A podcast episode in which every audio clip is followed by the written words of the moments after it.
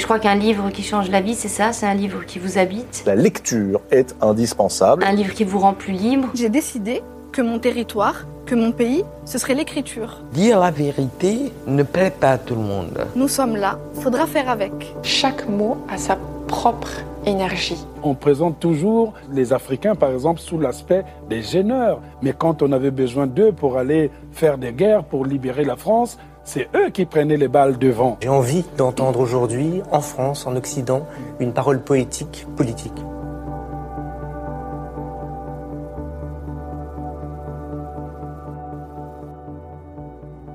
Bonjour, je m'appelle Asma et vous écoutez Bookapax, le podcast littéraire et engagé.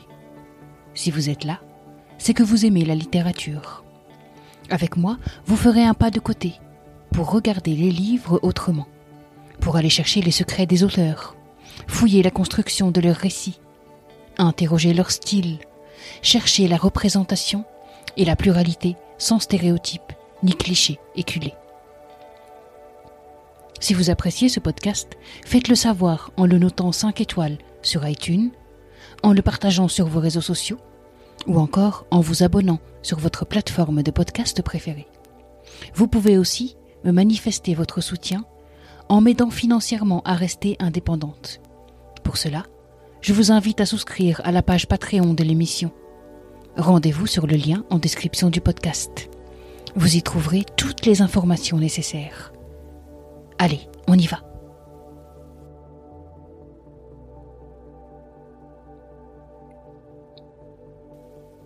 Le roman dont je vais vous parler aujourd'hui a une histoire, un contexte particulier. C'est en effet un ouvrage dont j'ai d'abord entendu parler sans avoir aucunement envie de le lire.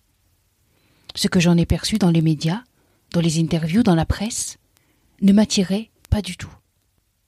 Il était alors partout question de la Méditerranée et de ses interdits sociaux, de la situation des femmes au Maroc, de tabous familiaux, bref, des sujets toujours les mêmes, collés au pays du Maghreb, et dont la littérature regorge et se repaît, en boucle. Attention, je ne nie pas ces états de fait. Je pense qu'ils existent partout. Et je pense qu'on réduit certains pays et certaines populations au même sujet. Bref, je n'avais pas vraiment envie de lire le premier roman de Hajar Hazel, intitulé L'envers de l'été. Mais le temps a passé, et j'ai lu quelques critiques positives, venant de personnes en lesquelles j'ai confiance, notamment sur le compte Instagram de Sarah, des Arabiques Nouvelles. Alors qu'en fin octobre 2021, l'autrice elle-même m'a contacté pour me proposer de m'envoyer son roman, j'ai dit OK. Le livre est arrivé, et il a rejoint l'étagère des livres à lire. Et puis, fin octobre, alors que je remplissais ma valise de lecture en vue d'un voyage au Maroc, mon œil est tombé sur celui-ci, et je me suis dit, pourquoi ne pas l'emporter pour le lire dans le pays où il se passe? Et dès les premières lignes, j'entrais dans une famille endeuillée.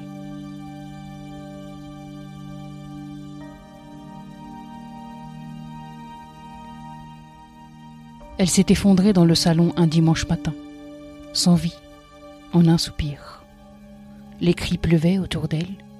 On chantait la mort cruelle qui frappait la famille. On saisissait les téléphones, prévenait les morts et les vivants. Ils étaient venus de partout. Son fils, sa fille, ses six frères et sœurs, ses cinq petits-enfants, tous ceux qui l'avaient connue, tous ceux qui avaient entendu parler d'elle. Elle avait marqué des générations par un don. Gaïa savait raconter les histoires. Chacune de ses phrases s'étirait lentement, soutenue par l'intelligence de son regard. Elle maîtrisait l'art des symboles, maniait la parole et désamorçait les tensions. Jamais ses récits n'étaient choisis au hasard. Ils émergeaient d'un contexte, renvoyaient chacun à sa propre situation, incarnaient toutes les parties d'un conflit. Souvent, les gens venaient la voir pour résoudre leurs différends. Elle avait un sens aigu de la justice. Son discours forgeait la cohésion entre les hommes, réglait les brouilles de famille qui s'éternisent, imposait la sagesse de son expérience. Elle connaissait parfaitement la vie des gens, les principaux événements qui la faisaient et la défaisaient. Les jours et les années importaient peu. Dès l'annonce de la mort de Gaïa, son fils Elio prit l'avion depuis Paris. Sa femme et ses deux filles, May et Sarah, le rejoignirent le lendemain. La distance qui le séparait de la maison maternelle était un supplice. Chaque minute passée dans le train, l'avion, puis enfin la voiture, était chargée de souffrances. Il s'en voulait maintenant, terriblement, d'être parti loin de Gaïa. 35 ans auparavant, lorsqu'il avait quitté la maison familiale, construite à flanc de colline dans le village de Tefle, pour aller étudier, ils savaient l'un et l'autre que leur vie allait changer, que désormais ils ne se verraient plus que par intervalles. Ils s'étaient étreints comme pour la dernière fois. Puis, au fil des années, le lien qui les reliait s'était distendu. Elio s'était fait une raison. Il avait poursuivi ses rêves jusqu'à leurs confins. Ingénieur agronome, puis chercheur reconnu, sa réussite le mena très loin de la maison familiale, construite entre mer et cimetière. Mais il revenait tous les étés et se refusait à croire qu'il était parti. Il lisait encore les journaux du coin, téléphonait deux fois par semaine et envoyait des photos. Puis un jour, la nouvelle d'une mort arriva, et d'autres suivirent. Ce monde qu'il voulait, immuable changeait comme le sien. Il ne pouvait plus rester captif de ses souvenirs d'enfance. Les murs de la grande maison s'écaillaient. L'humidité y laissait des cloques. Les mauvaises herbes envahissaient le jardin. Les maladies guettaient ses proches. Le temps passait, courait, renversait les digues qu'on lui opposait. Ses deux filles, May et Sarah, ne lui ressemblaient pas. Elles n'avaient pas eu la même enfance, elles n'avaient pas connu le même dépouillement, elles n'avaient pas le même sens des rondes.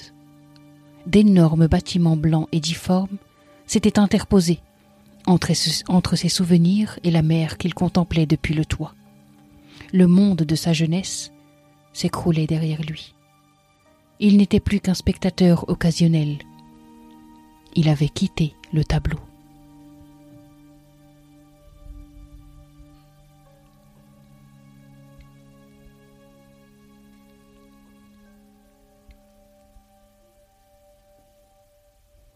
Cet incipit, il a un parfum très prononcé. Le parfum du regret, de la douloureuse nostalgie, le parfum du mal du pays aussi. La matriarche vient de mourir, et c'est un pan entier de l'histoire familiale qu'elle emporte avec elle. Et moi, tout de suite, je suis dans cette maison. Je vois la famille qui débarque, les visages sinistres, et l'ombre du passé qui se dessine. L'histoire se passe en bord de Méditerranée. C'est celle d'une maison entre mer et cimetière, une maison familiale où règne Gaïa, matriarche imposante, mère de deux enfants et grand-mère de cinq petits-enfants. Quand survient le décès de celle qui tenait la famille, celle qui en était la garante, c'est une époque qui prend fin. C'est aussi l'enfance qui s'envole, et avec elle les illusions afférentes à cet âge. Deux générations se retrouvent alors dans la maison familiale, et il s'agit de solder l'enfance, de voir l'envers des vacances, et d'ouvrir la boîte à secrets. Ajar Hazel écrit sans fioriture. Son écriture se fait déliée, simple et percutante. Elle sait insuffler énergie et émotion à son texte. Son style se fait hypersensible et fin, et nous plonge dans un univers à la fois chaud, moite et tendu de bout en bout. Comme je vous le disais en début d'introduction, j'ai lu L'envers de l'été pendant mon séjour au Maroc. Et cette lecture est entrée en très forte résonance avec ce que je vivais sur place. J'ai passé tous mes étés d'enfant, puis d'adolescente, puis de jeune femme, dans la maison grand-parentale, dans un quartier populaire casablancais qui, aujourd'hui, est en passe d'être détruit pour permettre à une entreprise de s'agrandir et de construire de nouveaux bâtiments de production. Mais que restera-t-il de mes étés d'enfant? Que restera-t-il de ces espaces où j'ai joué, papoté, crier, chahuter, danser Déjà, quand je les ai parcourus cette année, du haut de mes quarante années révolues, j'ai eu la sensation amère et douloureuse que quelque chose s'en était envolé. Mes souvenirs ne collaient plus, ou que peu au lieu. Des ombres trop nombreuses manquaient. Une certaine ambiance aussi s'était évaporée. J'ai cherché les absents. Ils hantaient les lieux, les cours, les ruelles. Je voyais leurs visages, j'entendais leurs voix. Trop fort, trop loin. Alors j'ai pris des photos, beaucoup de photos. Mon téléphone est saturé de places, de portes, de fontaines, de rues et d'intérieurs. Des clichés qui ne m'offrent qu'une part infime d'une réalité que j'ai connue déjà partielle, puisque je ne fréquentais ces lieux que l'été, le temps des vacances, avant de laisser tout ce petit monde derrière moi pour rentrer en France. Un état de fait qui me rappelle cet extrait du roman de Hajar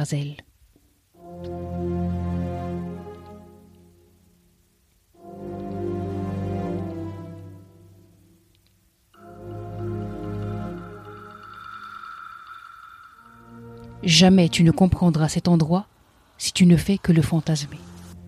Un jour, tu devras le regarder en face. Arrêter de trouver mignons les accents, les intonations ou la couleur du soleil. Un jour, tu vas devoir le vivre. Après seulement tu comprendras les regards creux dans les bars ou les secrets de famille enterrés dans les cimetières. Tant que tu ne seras pas identifié à tous ces gens, tu ne comprendras rien. Tu es comme Camus avec nous. Tu nous fantasmes sans t'intéresser à ce qu'on est vraiment.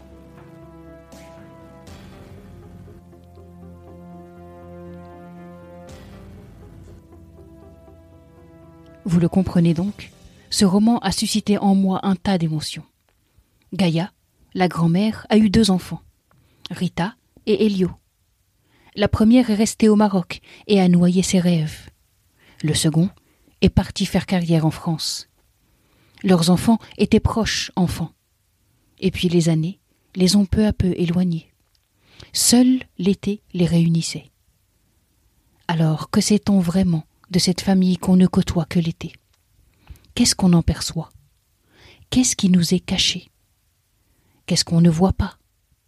Autant de questions qui vont pousser May, la fille de Helio, à s'installer pour quelques mois dans la maison familiale, et qui vont l'amener à découvrir un envers à cet été si plein de souvenirs de plage, de jeux et de rires. J'aurais aimé que les personnages soient davantage développés, que le roman soit bien plus ample.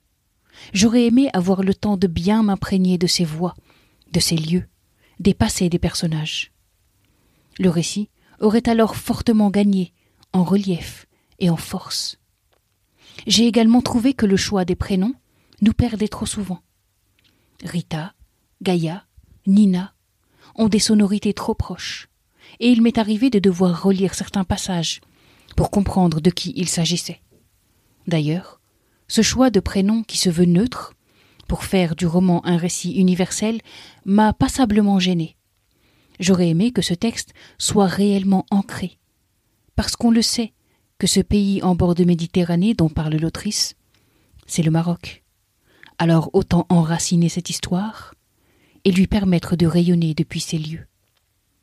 Mais oubliez mes critiques et penchez-vous sur ces lignes vous serez sans nul doute sensible à la manière dont Hajar Hazel traite la fin de l'enfance.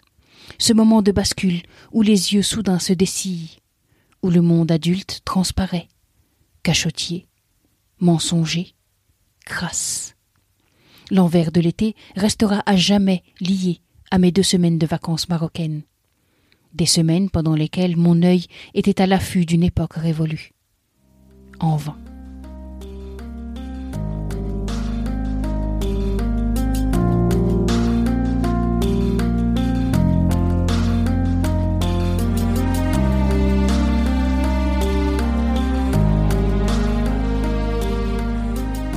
Merci d'avoir écouté cet épisode. Cette émission vous plaît? Pour la soutenir et faire en sorte qu'elle continue d'exister, partagez-la sur vos réseaux. Abonnez-vous sur Apple Podcast ou sur votre plateforme de podcast préférée. et n'hésitez pas à la noter 5 étoiles. Merci infiniment pour vos retours, vos encouragements et votre enthousiasme. À bientôt.